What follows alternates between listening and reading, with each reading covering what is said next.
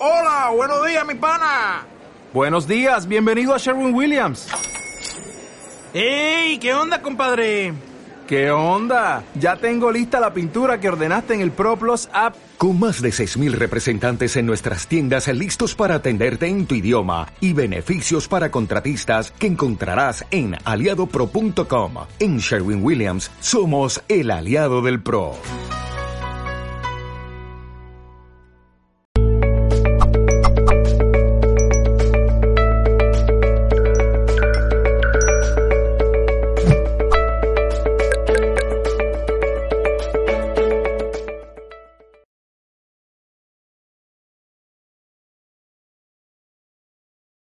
Seguimos aquí en Gente Brillante, tu programa de coaching y desarrollo personal y profesional. Ya llevamos una primera hora, así que nos queda una hora por delante con mucho contenido, con mucha información muy interesante. Y bueno, cuéntanos, mi querida Marta, ¿quién nos tienes ahora como invitado?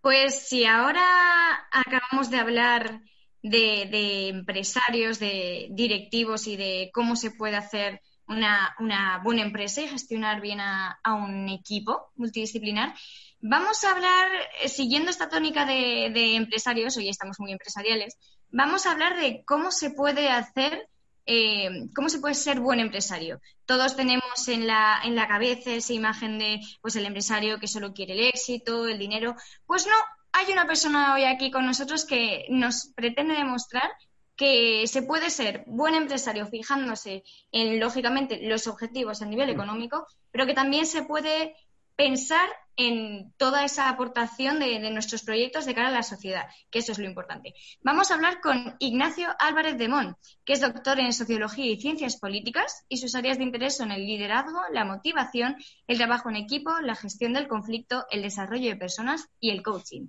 Desde 1999 es profesor de comportamiento organizacional perdón, y desde 2006 director del área académica de recursos humanos. Anteriormente trabajó en el sector bancario como controller y analista de riesgos y también como consultor especializado en la formación y el desarrollo de habilidades directivas, que son temas que, que venimos trabajando justo esta media hora antes.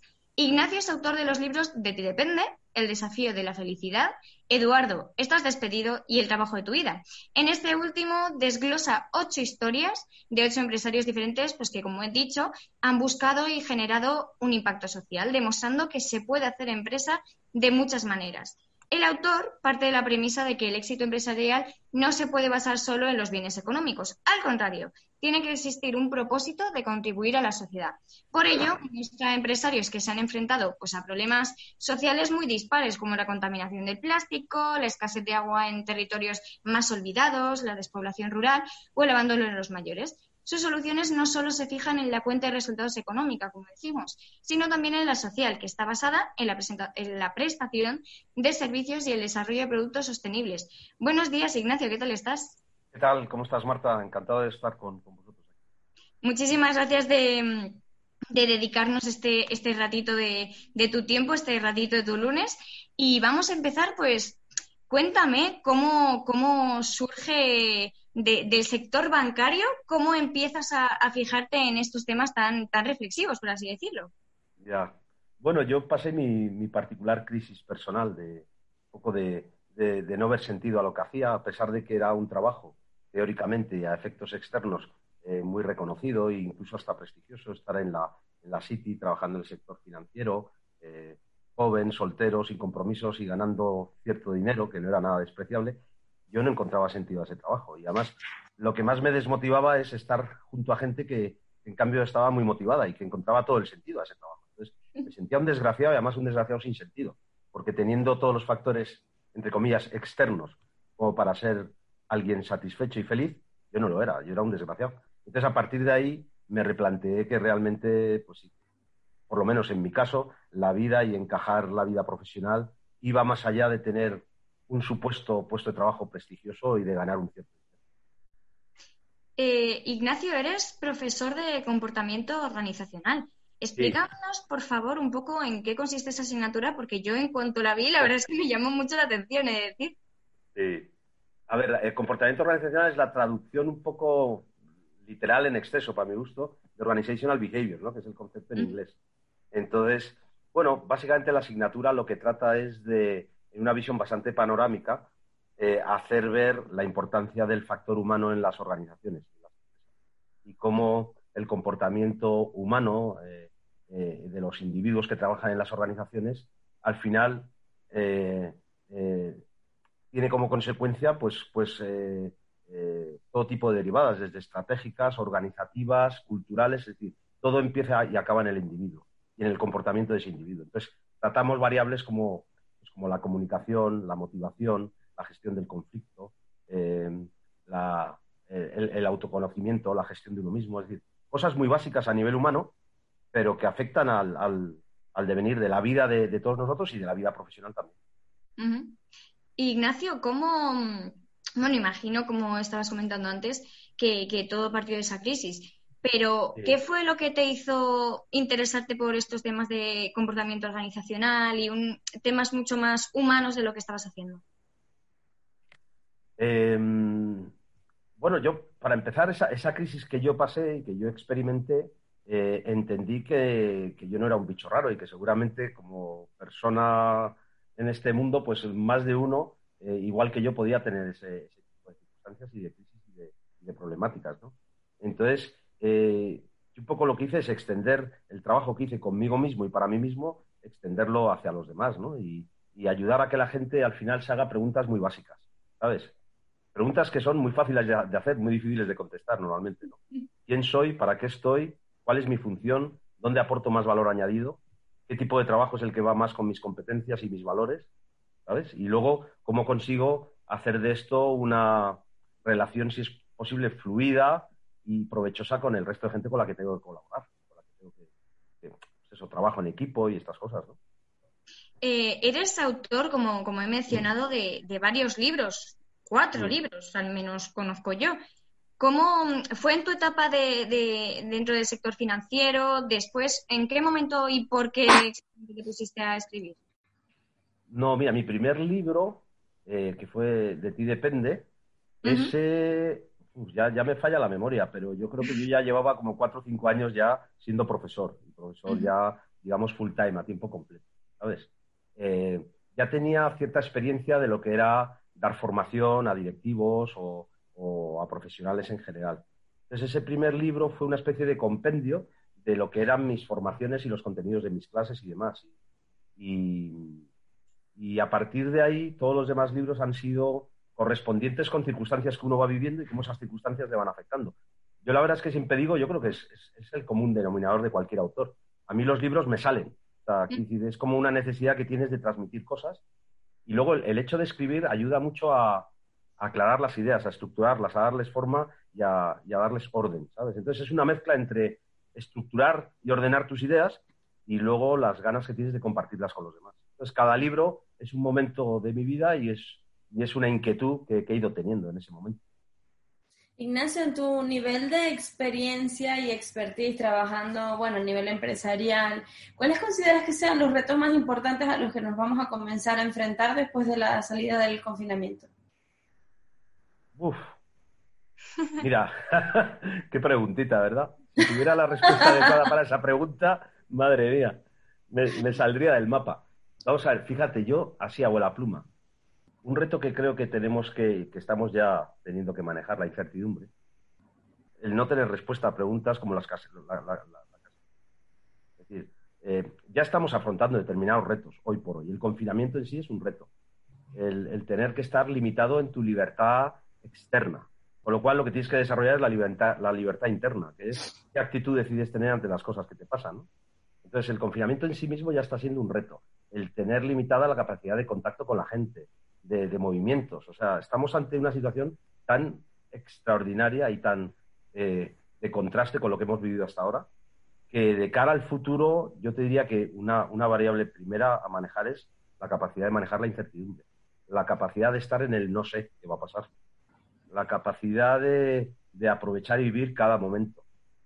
Eh, y luego la capacidad de tener, que no es fácil, ¿eh? una, una aproximación y una actitud positiva ante la vida. Al final, de esto no sé cómo vamos a salir, pero está claro que salimos de una actitud positiva o no salimos. Porque entonces, cómo cada uno tenemos que construir esa actitud más positiva ante la vida y cómo sacar de esta crisis una oportunidad, como, como dicen, ¿no? Las crisis son oportunidades y cuanto más grandes, pues mayores son las oportunidades. ¿Crees que, esta crisis en particular, con, con, lo difícil que estás comentando que nos está siendo todos, está siendo una prueba, bueno, prueba, por llamarlo de alguna manera, si nos está haciendo realmente valorar todo lo que tenemos ahora que no podemos, yo qué sé, yo por ejemplo ayer en el Día de la Madre me daba cuenta diciendo, anda que no ha habido veces que, sobre todo con la edad del pavo, le he dicho a mi madre, déjame, no me des un abrazo, mira, ahora le diría, ven para acá que te doy un abrazo ahora ¿Crees que nos está ayudando a valorar más este tipo de cosas? Mira, yo, es que la respuesta a estas preguntas yo creo que la vamos a tener cada uno a nivel individual. Mm. O sea, hoy por hoy yo te diría sí, pero la, memoria es flaca y ojalá que tengamos la oportunidad de olvidar lo que ha sido esto, porque querría decir que esto sanitariamente y médicamente se ha superado. Eh, ojalá llegue ese momento donde podamos tener el lujo de olvidarnos de los momentos que estamos pasando. Y si llega ese momento, ojalá que no nos olvidemos, ojalá que refresquemos lo importante de cosas básicas que hemos perdido durante un tiempo y que tenemos que tener vivas ahí. Entonces, yo creo que ahí hay dos vocablos que uno lo has mencionado tú. Valorar, valorar lo que tenemos. Sea, la, gente que es feliz y que es eficiente en la vida y productiva no es tanto porque tenga lo que quiere en la vida, sino porque quiere lo que tiene. Aprecia lo que tiene, valora lo que tiene. Las cosas más básicas de la vida, si las valoramos, yo creo que eso es un punto importante de satisfacción personal. Y la otra es agradecer, o sea, agradecer pues los privilegios que tenemos, los dones que nos han dado, los, el servicio que nos prestan los demás. O sea, ahora nos es bien fácil salir al balcón y aplaudir a gente que se está jugando la vida por nosotros. Pero esa gente está ahí todos los días. O sea, que realmente gente que esté dispuesta a dar la vida por nosotros la tenemos todos los días con coronavirus y sin coronavirus, ¿sabes? Entonces, ojalá, ojalá que tengamos esa, esa memoria fresca y ojalá que vivamos una situación donde algunos se puedan permitir el lujo de olvidarse incluso de esto. Querrá decir que lo hemos superado médicamente. Ignacio, me encantaría que, mm, bueno, a, primera hora de, programa hablábamos con Mónica eh, acerca de, la resiliencia, del cambio, ¿no? Y de lo que está suponiendo para muchos este tiempo en confinamiento. Y, mm, y, una de las cosas que más saltó a la luz es, bueno, el tema de la incertidumbre, lo que tú has dicho, que hay muchas personas que hoy en día están quedándose sin trabajo, que no saben un poco qué es lo que va a pasar, que se levanta el confinamiento y hasta he visto estudios que hacen acerca del miedo que tiene la gente de volver a salir simplemente por volver a la rutina y, no saber cómo gestionarla ahora, ¿no? Desde tu nivel de conocimiento y de expertise y, en, esas habilidades que tú manejas ya como, como, bueno, como el estudio del coaching, la inteligencia emocional, etcétera, ¿cuáles consideras tú que sean como los, los puntos claves para enfrentarse a ello? A ver, eh, fijaros, yo creo que la capacidad de adaptación es fundamental en, la vida. En todas las especies, además, de la especie humana, plantas, animales, todo. O sea, eh, la especie que no es capaz de, adaptarse está condenada a desaparecer. Cada ser humano, igual, a nivel particular, o nos adaptamos o, morimos o desaparecemos. Entonces, la capacidad de adaptación es fundamental. Em, ¿cómo, generar o cómo potenciar esa capacidad de adaptación? Yo hay una frase que me encanta, que es que la vida te da lo que necesitas, no lo que quieres. Eh, esta frase, si la analizas, tiene mucha enjundia, porque claro, nosotros nos pasamos muchas veces la vida queriendo y aspirando a conseguir cosas. Y la vida a veces te dice sí y hay veces que te dice no. Entonces dices, claro, ¿quién puede querer un coronavirus o una crisis de este tipo? Nadie puede querer Sin embargo, es lo que tenemos. Entonces dices, ¿y por qué nos llega esto? Yo creo que si en vez de mirar hacia lo que queremos de la vida, miramos más hacia lo que necesitamos aprender de la vida, el coronavirus y cualquier crisis es una oportunidad para aprender. ¿Aprender qué? Pues cosas que seguramente o teníamos olvidadas o no tenemos suficientemente entrenadas. Entonces, por ejemplo, cosas que podemos aprender con una crisis de este tipo. La vocación de servicio, el ayudar a los demás. Es decir, cuando tú te planteas la vida no tanto desde el miedo, el miedo a veces es un recurso útil, pero muchas veces es un recurso tóxico y que nos limita mucho, es un mal compañero de viaje. Eh, tú puedes salir a la calle con miedo o puedes salir a la calle con vocación de servir y ayudar a los demás. Vamos a ver, no tener miedo es ser un temerario, o sea, no se trata de no tener miedo, hay que tener precaución. Pero tener precaución no quiere decir ir con miedo por la vida. O sea, podemos tener precauciones y al mismo tiempo intentar abandonar ese miedo, que es lógico tenerlo, ¿eh? pero que, al final es un cáncer y es peor que el virus. O sea, peor, yo creo que más limitante que el virus es el miedo. Entonces, ¿cómo salir a la calle sin miedo, pero con precauciones? Pues eso, a lo mejor centrándote más en qué puede ser de ayuda a los demás, una vocación de servicio, ¿sabes? Luego creo que una palabra muy importante en estos días es la capacidad de tener paz. No tanto la felicidad, o la felicidad depende de quién te lo cuente y cómo te lo diga, la felicidad es como muy variable, muy voluble, viene y va. Y a veces viene en cuestión. Pero la paz, en el sentido de decir, joder, tengo la sensación de estar haciendo lo que debo hacer y de estar dando lo mejor que yo tengo y de estar eh, tomando la actitud mejor que tengo ante, ante ¿sabes? Entonces yo creo que esos condimentos, una vocación de servicio, una sensación de paz, de tranquilidad, de conciencia tranquila, eh, y luego en la medida de lo posible ya sé que es más fácil decirlo que hacerlo, eh, abandonar el miedo, o sea, mandar al miedo un poquito al, rincón, decirle, vale, ahí estás, pero, pero vete, no, no vayas conmigo porque me limitas. A nivel personal, Ignacio, ¿cómo, ¿Cómo has vivido y cómo estás viviendo este confinamiento? Imagino que, por ejemplo, quizá de, este tiempo pues te salga incluso una nueva novela, un nuevo libro, pero, por ejemplo, a, tus tareas como profesor, imagino que te habrás adaptado a la, formación online, supongo. Como... Sí, no, no, no, no ha habido otra, no ha habido otra. Eh, bueno, lo que estamos haciendo ahora, ¿no? A través de Zoom, la plataforma Zoom y que todos nos estamos volviendo unos expertos eh, acelerados en Zoom, ¿no? Eh, Claro, o sea, es que lo. Fijaros, lo, iba a decir lo bonito, lo bonito es muy difícil decirlo con este tipo de situación que vivimos. Pero, pero sí, lo, increíble de la situación de crisis es que no te puedes plantear las cosas mucho tiempo. Es decir, o cambias o cambias.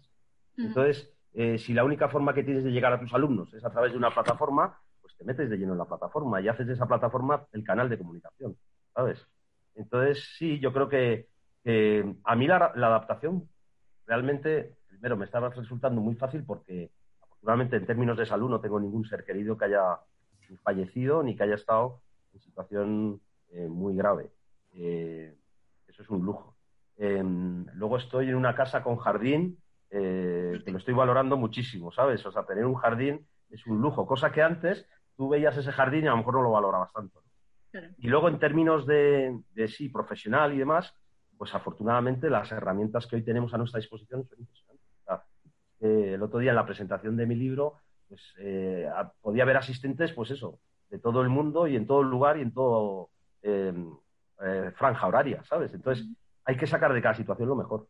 Y yo creo que sí, que, mira, en ese sentido yo estoy entrando por ahí, desde luego. Y la, presentación de mi libro y el libro ha salido a pesar de esta circunstancia, gracias también a, la editorial Colima, que son unos artistas y que son unas personas que trabajan fenomenal. Entonces yo creo que sí, que, esta nueva vida nos va a ofrecer nuevas oportunidades. Hay que aprovechar. Y ya que tú lo has mencionado, hablando de, tu libro, de ese El trabajo de tu vida, del que hemos comentado ya al principio de la entrevista, te quiero hacer una pregunta que igual me mandas a la porra. Puede ser, pero quiero que te intentes mojar un poquito, ¿vale? Como sabemos que tú vienes, que pues has tenido una experiencia muy grande al principio en, en el sector financiero, ahora estás escribiendo sobre empresas o mejor dicho, empresarios, por así decirlo, sostenibles. ¿Hay alguna persona con la que tú hayas trabajado, bueno, ya sea en el sector financiero o en cualquier momento de tu vida, que te haya inspirado para, hablar de esos casos de empresarios sostenibles? Pues, eh, mira, persona, persona no, pero el otro día lo hablaba con, Marta Prieto, la, editora, la de Colima. Y es curioso, hace siete años yo me fui con mi familia a Inglaterra familia son mis dos hijos, que ahora tienen 18 y 15, entonces tenían 7 años menos cada uno, y mi mujer, ¿no? Y bueno, lo irse fuera es una experiencia también. Sí. Y, estaba en un curso de coaching, yo como, como participante, como, como, alumno. Hicimos un ejercicio de visualización. ¿Sabes? Aquello de decir, oye, apaga la mente por un momento y simplemente cierra los ojos y visualízate en un futuro X tal.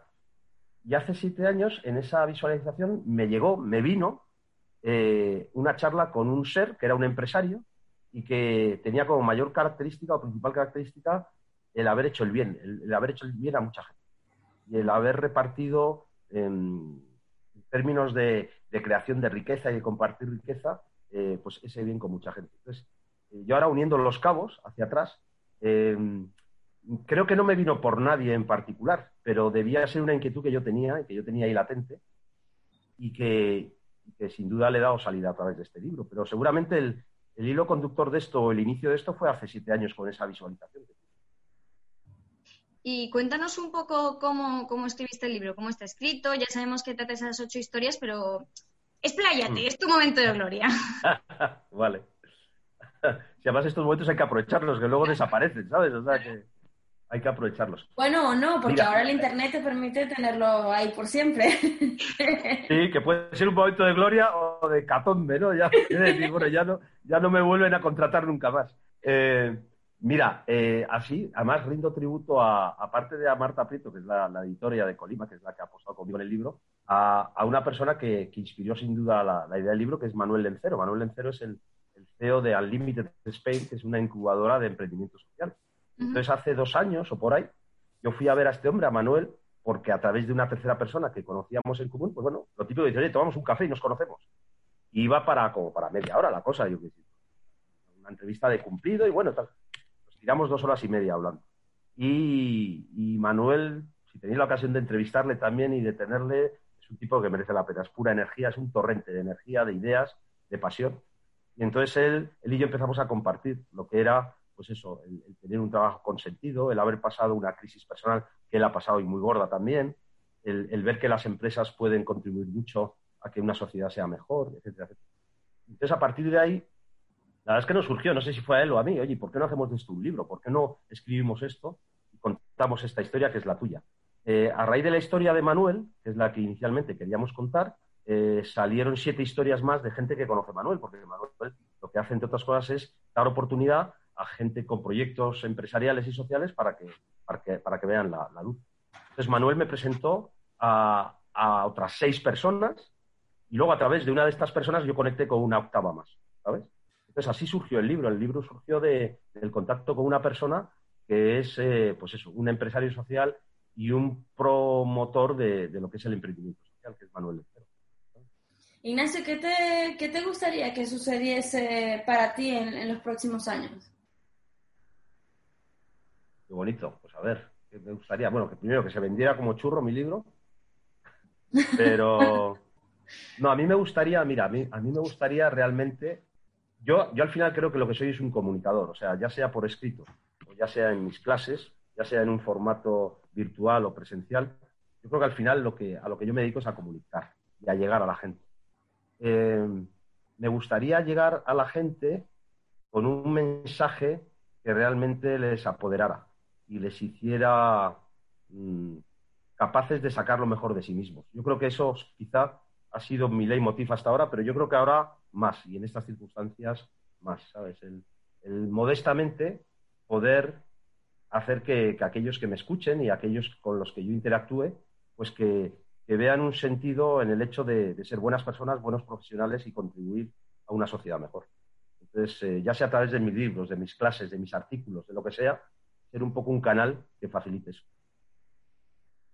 Ignacio, eh, a raíz de, lo que estás contando de, tu libro del emprendimiento social, ¿crees que en España se, apuesta realmente por ese emprendimiento o todavía somos un poco racanos, por así decirlo, de, ir solo por el dinero?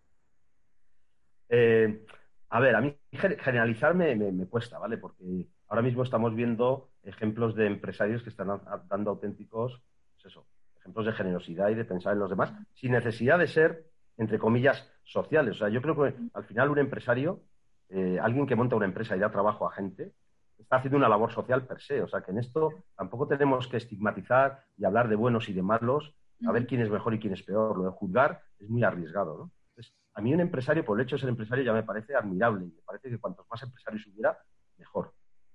Eh, si además, que yo creo que es la diferencia un poco que tiene esta gente, lo que llamamos empresarios la diferencia es que en la intención de montar sus negocios existe desde el principio la acción social.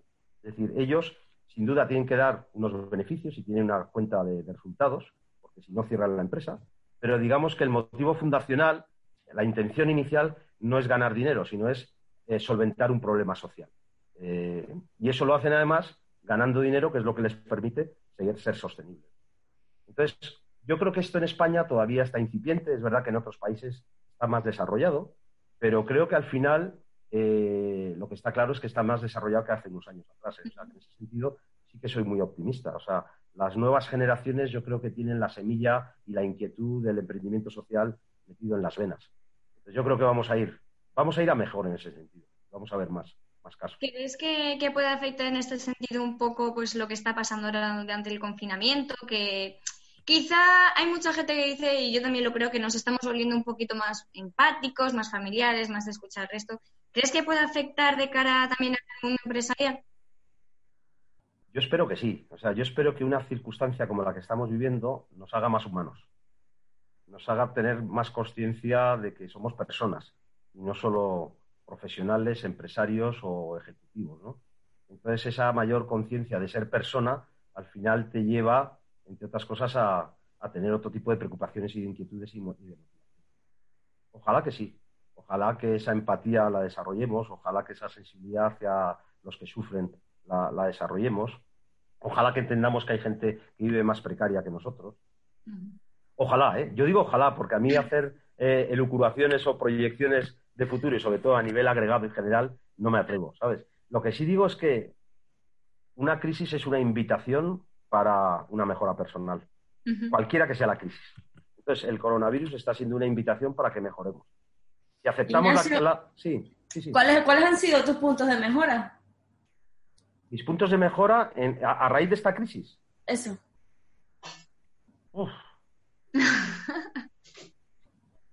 pues mira, mira, ¿sabes cuál ha sido mi punto de mejora o mi área de mejora? Te lo voy a decir en dos planos, ¿eh? Una, la convivencia a corto plazo con mi mujer y mis hijos. Eso es muy importante. Eso es un reto del demonio. O sea, el sabio más sabio del mundo, que yo desde luego no estoy entre ellos, yo le querría ver conviviendo con la mujer y con los hijos en una casa. Porque, porque cualquier sabio, la mayor, la mayor prueba que puede tener es eso. O sea, una convivencia cercana, ilimitante, ilimitada, ¿no? Como la que hemos tenido. Ahí es donde te ves ante tus limitaciones claras y ante tus necesidades egoicas y tus eh, caprichos y tus aguantes, ¿no? Entonces, te lo pongo a ese nivel, pero ese nivel es muy importante, porque al final, si tenemos que hacer el bien, empecemos por los más cercanos. O sea, es que no, no puedes salvar el mundo y fastidiar a los que tienes a tu alrededor. O sea, el primer reto es hacer la vida más agradable a, los que están cerca. Y luego ya más a lo grande, yo tengo cada vez más claro que soy un alma eh, que ha venido a este mundo para evolucionar. Entonces, si tú te ves como un alma y con una dimensión trascendente y demás, esta crisis la deberías ver de otra manera, te debería agobiar menos, te debería preocupar menos desde el punto de vista físico, desde el punto de vista material. Y fijaros, esa prueba sí que creo que la tengo o la voy superando bien. Es decir, me veo con menos miedos que antes, con menos tensiones, con menos agobios, con más capacidad de vivir el presente y de disfrutarlo. En la otra, en el terreno corto a corto, así con mi mujer y mis hijos, ahí tengo muchas áreas de mejora todavía. Muchísimas.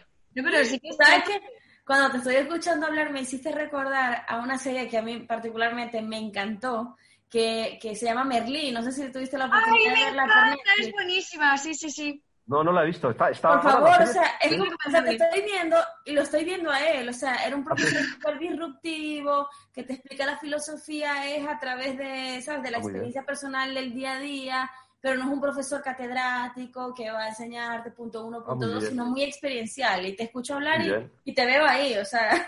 O sea, que me, me, puedo llamar Merlín a partir de ahora, ¿no? Para ti soy Por Merlín. favor. Fenomenal. Te la, te la super recomiendo porque es tremenda serie, de verdad que sí, es muy buena. Le diré a mis hijos que me la busquen y a ver si la podemos ver incluso justo. Eso es otro reto, ver una serie juntos con tus hijos.